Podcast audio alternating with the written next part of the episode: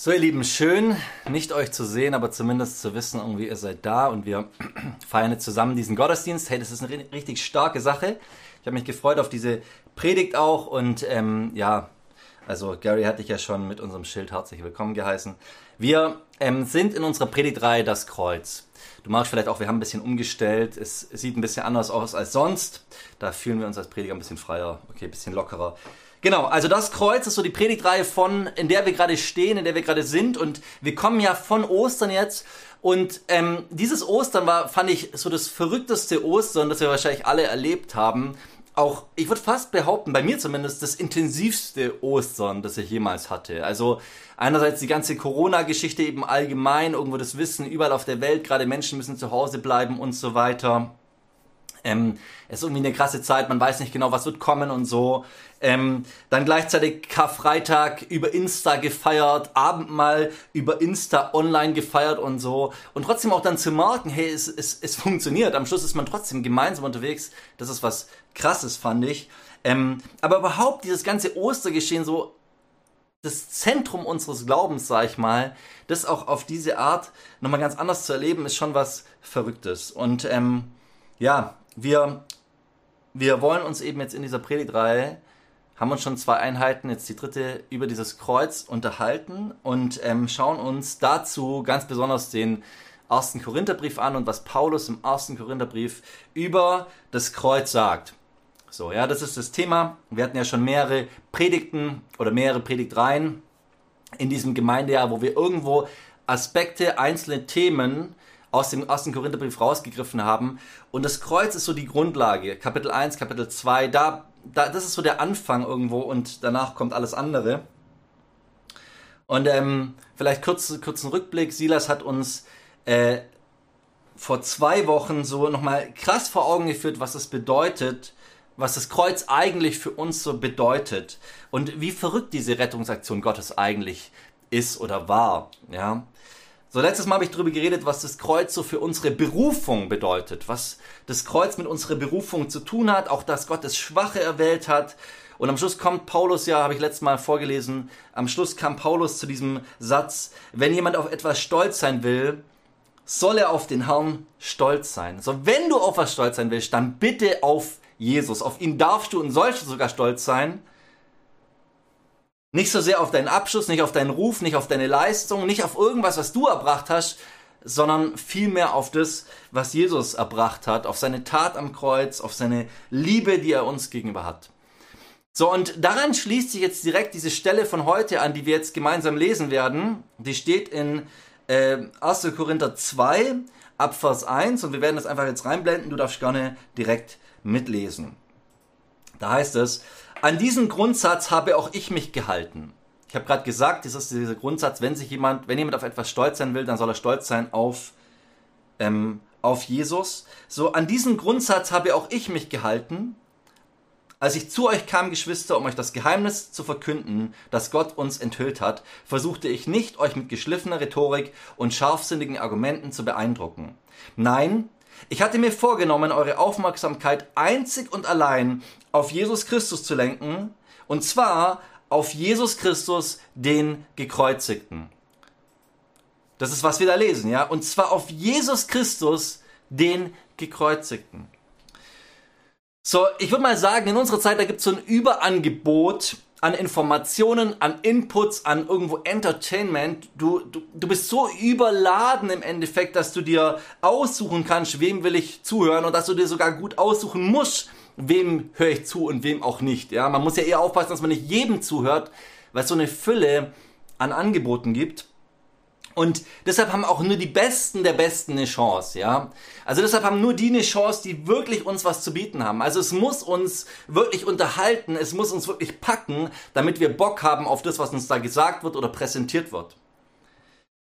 Die, das wird uns irgendwo durch Humor zum Beispiel werden uns Sachen präsentiert und wir haben Bock drauf, ja, irgendwelche Instant-Comedy-Leute. Also ich höre mir sowas manchmal gern an, ich finde die richtig stark, richtig witzig, ja.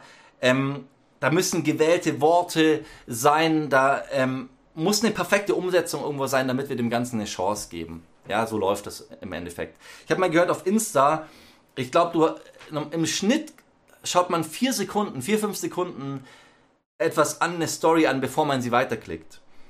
Also du hast im Endeffekt vier, fünf Sekunden, um dich irgendwo zu präsentieren, bevor die Leute schon wieder auf Weiterklicken. So, das ist irgendwo unsere Zeit. Und ähm, auch im Christentum ist es so, wir haben ja heute die Möglichkeit, jeden Starprediger in dieser Welt uns anzuschauen. Also egal wen du willst, ja, Stephen Furtick, Craig Rochelle, nimm den, den du willst. Also es gibt so viele Prediger, wo wir sagen, boah, die begeistern uns. Und heute sind sie nur einen Klick entfernt. Das ist eigentlich so einfach. Ähm, und wenn du schaust, wie viele Aufrufe die haben, ist ja Wahnsinn, ist ja verrückt, wie viele Leute sich da andere anschauen. Aber entscheidend ist irgendwo, dass sie eine Top-Rhetorik haben. Also ich frage mich mal, wie lange manche an ihren Predigten gefeilt haben. Da ist so eine Top-Rhetorik. Die Worte, die sie benutzen, sind perfekt gewählt. Es gibt so perfekte Zitate, die sie bringen, ja, also mit, mit Stilmitteln, mit Alliterationen und was auch immer, so perfekt gewählt, dass du im Grunde die immer gleich rausballern kannst, ja. Ähm, das und das hat der heute gesagt und der Name drunter. Die benutzen die besten Metaphern, die besten Vergleiche. Du hast so das Gefühl, boah, woher haben die die? Ähm, also alles ist perfekt zusammengefasst. Ähm, jedes Argument ist, ist bedacht. Alles ist irgendwo äh, richtig gut vorbereitet. Du könntest theoretisch da jedes Mal gleich einen Film draus drehen. Live kannst du einen Film draus machen. So gut ist der Lobpreis, so gut ist die Predigt, so gut ist alles. Also wenn du heute gehört werden willst, dann musst du erstmal was vorweisen können, grundsätzlich, würde ich mal sagen. Ja, du brauchst einen Titel, du musst irgendwo ein Wissen haben, wo Leute sagen, hey, dem schenke ich mal mein Ohr.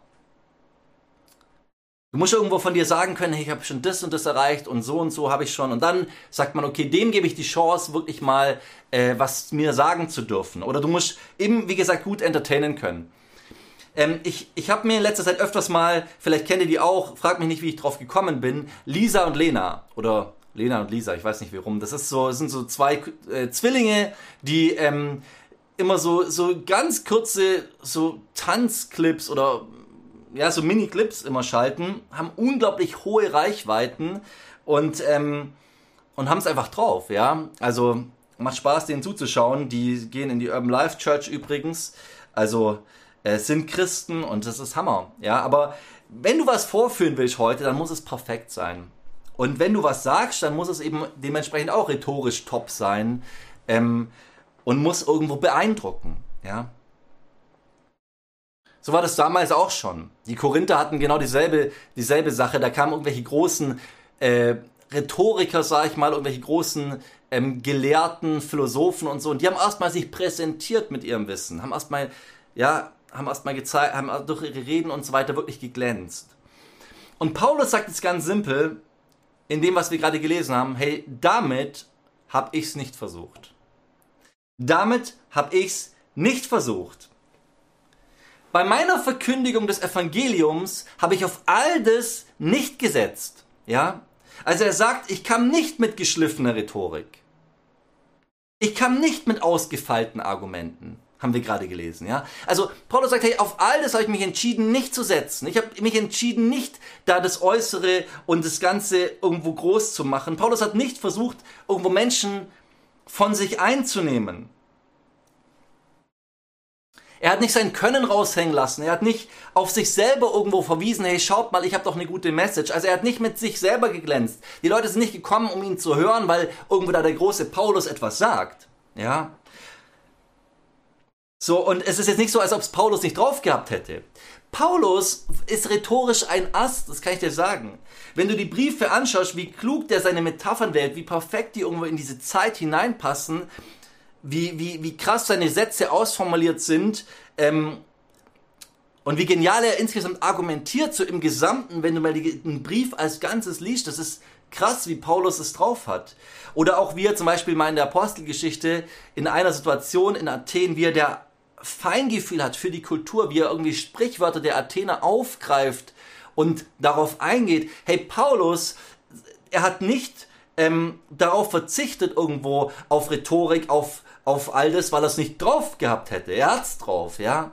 Aber er hat sich bewusst entschieden, nicht auf sich zu setzen, nicht sich selber irgendwo in den Mittelpunkt zu nehmen, nicht irgendwo ähm, von seiner Person her was, also nicht wegen seinem Titel oder wegen irgend sowas, dass Leute irgendwo auf ihn schauen, sondern er hat sich entschieden, allein auf seine Message zu setzen.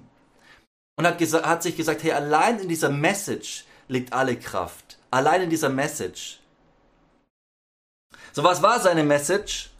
Ich habe es gerade schon vorgelesen. Ich lese es nochmal. Nein, ich hatte mir vorgenommen, eure Aufmerksamkeit einzig und allein auf Jesus Christus zu lenken. Und jetzt kommt es auf Jesus, den Gekreuzigten. Also er hat gesagt, hey, ich, ich habe über eine Sache bei euch geredet und das ist Jesus. Ja, ich habe auch nicht das sonst wie groß verpackt. Ich habe einfach über eine Sache geredet, über einen Inhalt und das ist Jesus. Aber nicht einfach nur über Jesus, also nicht einfach irgendwo jetzt meinetwegen über die Weihnachtsgeschichte, die ist ja auch schön, ja, wow, und wie war das da in der Grippe und dieser Stern und so weiter.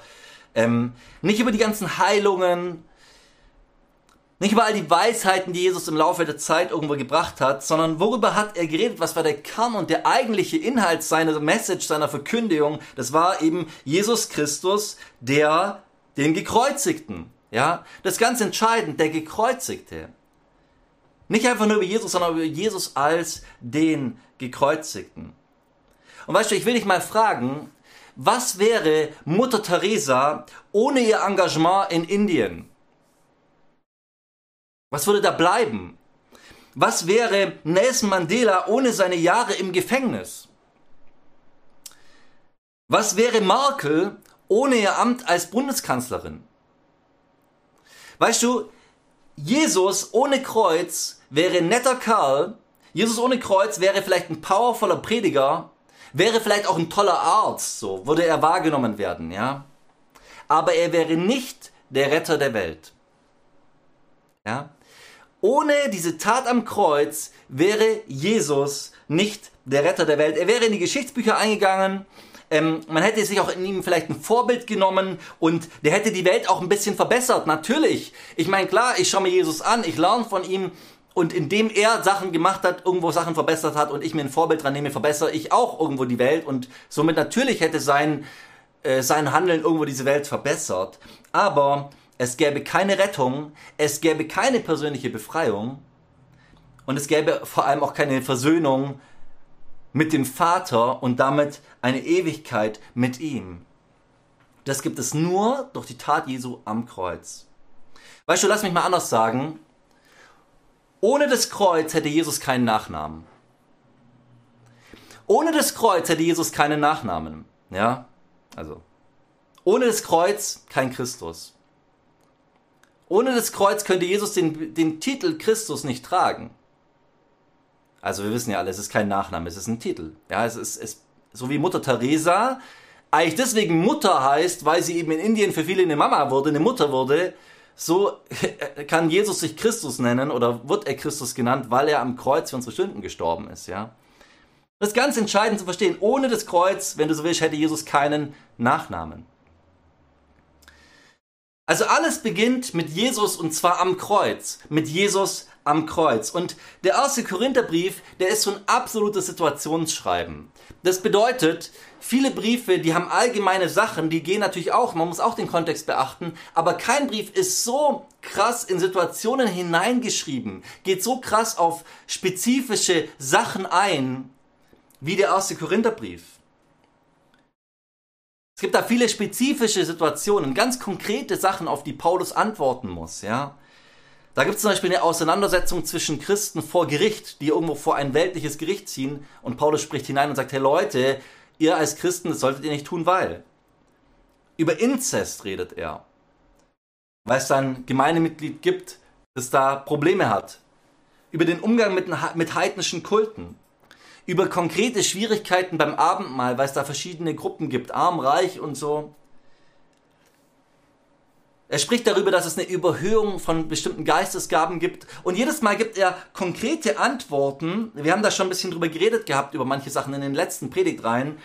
Aber die Grundlage für seine Antworten ist immer 1. Korinther 1 und 2, nämlich seine Tat am Kreuz, die Tat Jesu am Kreuz. Damit beginnt es. Mit diesem Blick zurück was hat Jesus getan am Kreuz? Und das hat eine Auswirkung für mein Handeln, für mein Fühlen, für alles, was ich tue. Vom Kreuz her kommt es. Und weißt du, ich will dir sagen, im Kreuz und in dem, was am Kreuz geschehen ist, da wird so unglaublich vieles sichtbar. Da wird so unglaublich vieles sichtbar. Zum einen wird da unser Wert sichtbar. Wir erkennen plötzlich, wie wertvoll wir sind. Das erkennst du im Kreuz. Warum? Weil du verstehst, Herr Jesus hat für mich bezahlt, für uns bezahlt, aus Liebe zu uns. So groß ist seine Liebe, dass er bereit war, dafür zu bezahlen. Ich habe so ein Bild, das das immer, finde ich, sehr gut beschreibt. Oder einen Vergleich. Stell dir mal vor, du würdest jetzt mit mir in eine, ähm, also ich bin der absolute Kunstbanause, okay, ich, ich kenne mich nicht aus mit Kunst, ja. Ähm, ich, es gibt manche Bilder, die finde ich schön, aber ich könnte jetzt nicht groß was drüber sagen, okay? So, du würdest mit mir jetzt in eine Kunstgalerie gehen. Du müsstest mich überreden.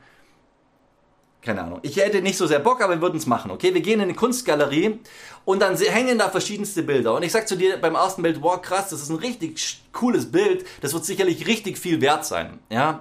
So, das wird sicherlich ein paar Millionen wert sein. Wir laufen weiter und dann ist da so ein Bild, wo irgendjemand äh, aus Versehen äh, aus Wut äh, irgendwas gegen die Wand geschmissen hat. Ja? Und ähm,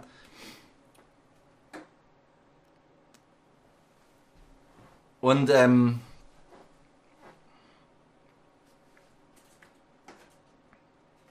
und ich würde zu dir sagen, hey, hör mal zu, das, das Bild da, das ist, das ist ein richtiges, richtiges, äh, keine Ahnung, das hätte ich selber besser hinbekommen. Ja. So, und so gehen wir weiter und ähm, irgendwann kommen wir wieder zurück zu diesem einen Bild, wo jemand mit, mit Farbe einfach gegen die Wand geklatscht hat. Ähm, und ich, äh, und, und dann steht da so ein Typ daneben und wir sehen, wie er äh, dem, dem, dem Galeriechef sozusagen eine Million dafür anbietet. Ja, so, der Typ kommt und sagt, hey, das Bild, das ist der Hammer, ich biete dafür eine Million. Die Frage ist, wie viel ist dieses Bild am Schluss wert? Ist es so viel wert, wie ich dachte? Nämlich gar nichts, ja. Ein Klecks an der Wand, mehr nicht. Nein, das Bild ist so viel wert, wie man bereit ist, dafür zu bezahlen. Und weißt du, das ist ja der Punkt. Am Kreuz, da zeigt uns Jesus, du bist mir so viel wert, dass ich bereit bin, dafür das Allerwichtigste, nämlich mein Leben, herzuschenken. Ja. Also im Kreuz, da erkennen wir plötzlich unseren Wert. Da schauen wir uns an und sagen, boah, ich bin wertvoll wertvoll vor Gott, wertvoll in dieser Welt, wertvoll von meinem Wesen her als Person bin ich wertvoll. Also im Kreuz erkennen wir unseren Wert, im Kreuz erkennen wir auch gleichzeitig aber unsere Verlorenheit irgendwo. So wie groß muss irgendwo die Trennung zwischen uns und Gott sein, dass Jesus dieses allerschlimmste Leiden auf sich nehmen musste, nämlich am Kreuz sterben, ja, so dieses perverseste Geschehen ever, Jesus sagt, ich muss das bezahlen für euch, für eure Schuld, damit ihr wieder versöhnt werden könnt. Das zeigt etwas, dieser Preis sagt etwas über das, wie, wie, wie weit wir eigentlich weg waren von Gott. Oder vielleicht auch noch weg sind manche von uns von Gott. Ja? Also es zeigt irgendwo unseren Stand vor Gott, unsere Verlorenheit. Es sagt aber, das Kreuz sagt auch was über, aus über Gottes Wesen. Ja? So im Kreuz check ich plötzlich, hey, dieser Gott, er ist voller Liebe. Hey, dieser Gott ist bereit, sich aufzuopfern, mehr als jeder andere. Ich erkenne die Gerechtigkeit Gottes. Gott sagt auch nicht einfach, ach komm, dann vergessen wir das mal, diese Schuld. Sondern Gott sagt, okay, diese Schuld muss bezahlt werden, weil ich gerecht bin. Also im Kreuz erkennen wir Gottes Wesen als einen gerechten, liebenden, aufopferungsbereiten Gott. Im Kreuz wird uns auch klar, was für einen Blick Gott auf diese Welt hat auf unseren Nächsten hat. Wie er um diese Welt kämpft, sehen wir im Kreuz. Wie er Liebe hat für die Menschen, die ihn auch ablehnen. Ja, so all das wird uns sichtbar im Kreuz und zeigt uns, wie wir auch wiederum einer Welt, die, ja, die, die Jesus noch nicht angenommen hat, begegnen dürfen. Und im Kreuz sehen wir auch die Erwartung Gottes, die er an uns hat, als seine Nachfolger. Ja, also indem Jesus sich aufgeopfert hat und uns einlädt in seine Nachfolge, lädt er auch uns ein, unser Kreuz auf uns zu nehmen, was auch immer das konkret bedeutet, was auch immer die, sag ich mal, die Aufopferung ist, die ich auf mich nehmen muss, um seinen Weg zu gehen. Aber auch wir müssen irgendwo, das zeigt uns das Kreuz, bereit sein, uns aufzuopfern für seinen Willen, für seine Ehre, ähm, für, auch für unseren Nächsten. Ja? So im Kreuz, da erkennen wir eigentlich alles. Gott, uns und wie wir mit unserem Nächsten umgehen sollten.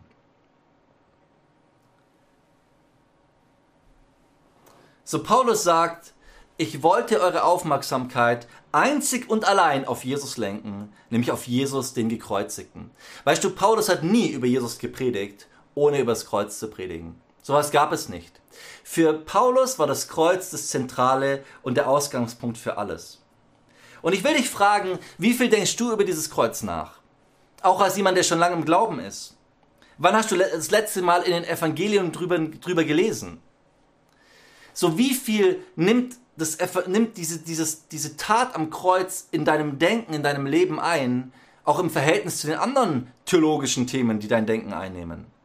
Hey, das darf nicht nur an Ostern sein. Beispiel sagen jetzt, ja gut, klar, ich habe doch vor einer Woche, huh, gut, vor einer Woche habe ich äh, hab es gelesen. Aber Ostern zählt nicht, okay? An Ostern beschäftigt sich jeder mit dem Kreuz. Aber die Frage ist, ist das Kreuz das, was unser Leben irgendwo prägt, von dem wir her unser Leben denken, von dem wir her unser Handeln und unser Tun denken? Das ist die Frage. Und ich sag dir was, alles andere, was neben dem Kreuz und auch neben der Auferstehung, also dem Wiederauferstehen nach dem Tod am Kreuz, alles, was gepredigt wird neben dem Kreuz und der Auferstehung, ist etwas Nebensächliches. Alles, was darüber hinaus gepredigt wird, ist nebensächlich. Nicht unwichtig, ist auch wichtig, aber ist im Grunde, ja, leitet sich ab von dem, muss sich irgendwo dem, dem unterordnen und dem anpassen, ja.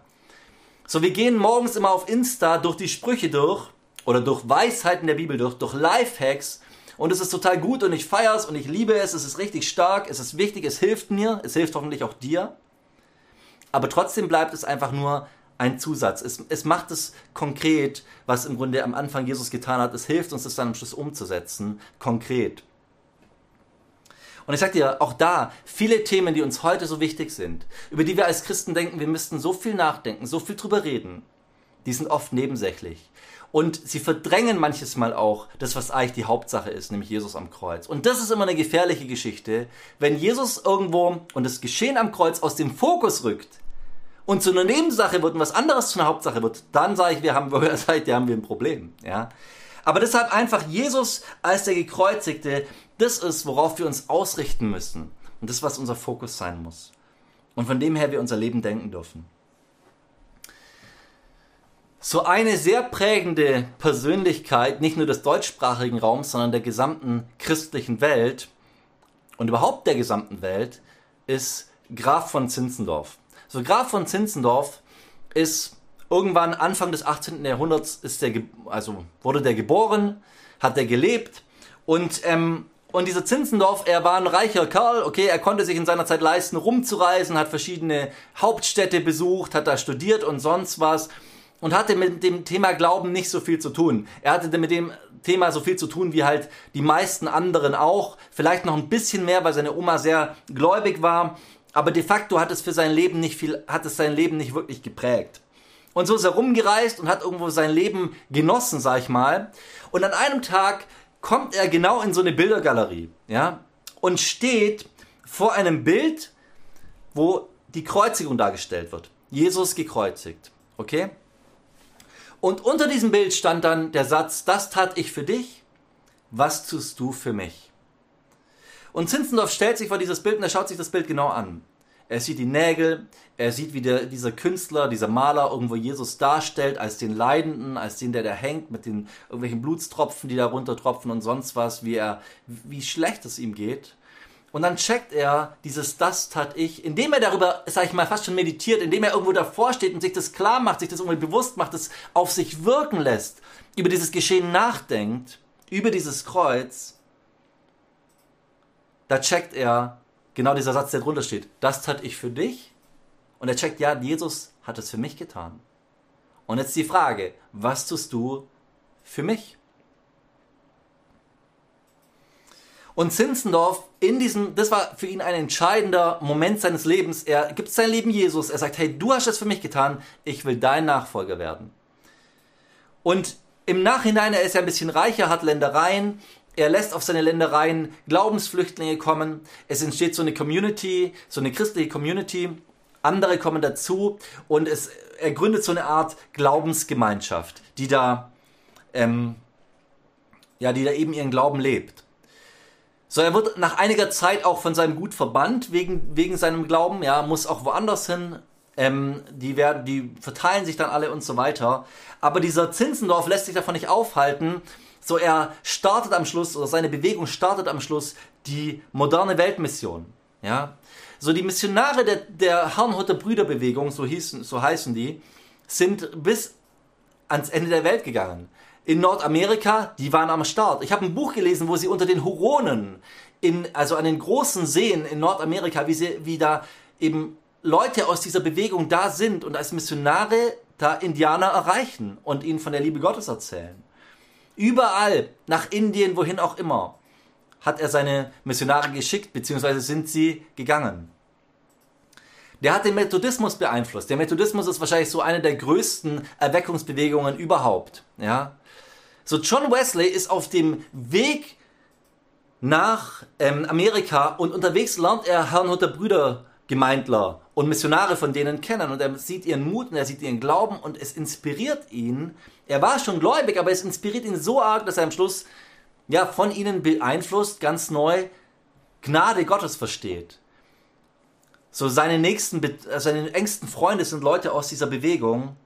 Die Losungen der Herrnhuter Brüdergemeinde haben wir bis heute. So, wo beginnt alles? Es beginnt in, der, in, der, in dem Nachdenken über das Kreuz, in dem Verstehen, was bedeutet das Kreuz für mich. Und ich will dir genau das auch, auch sagen. Schau auf das Kreuz.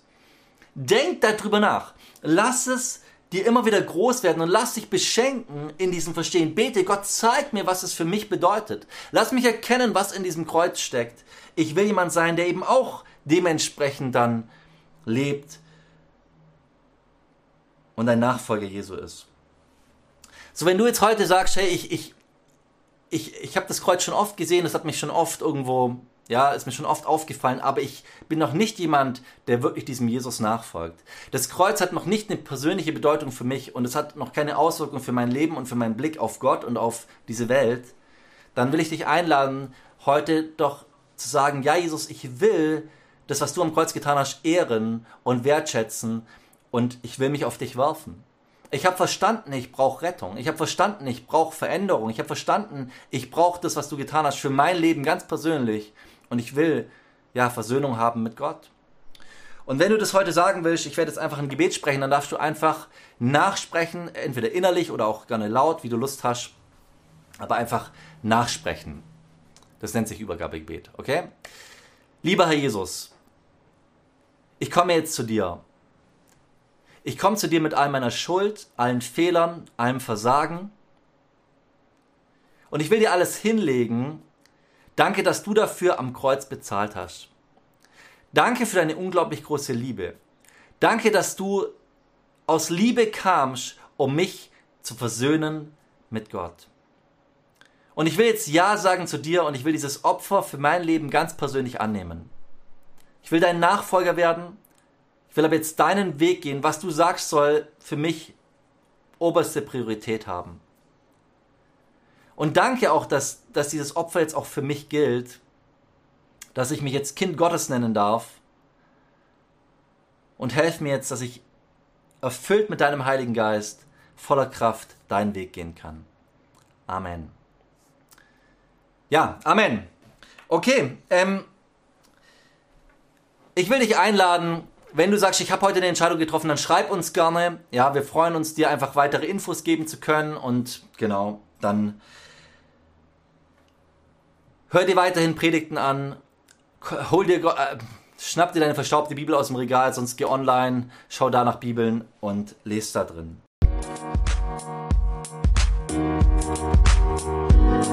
Musik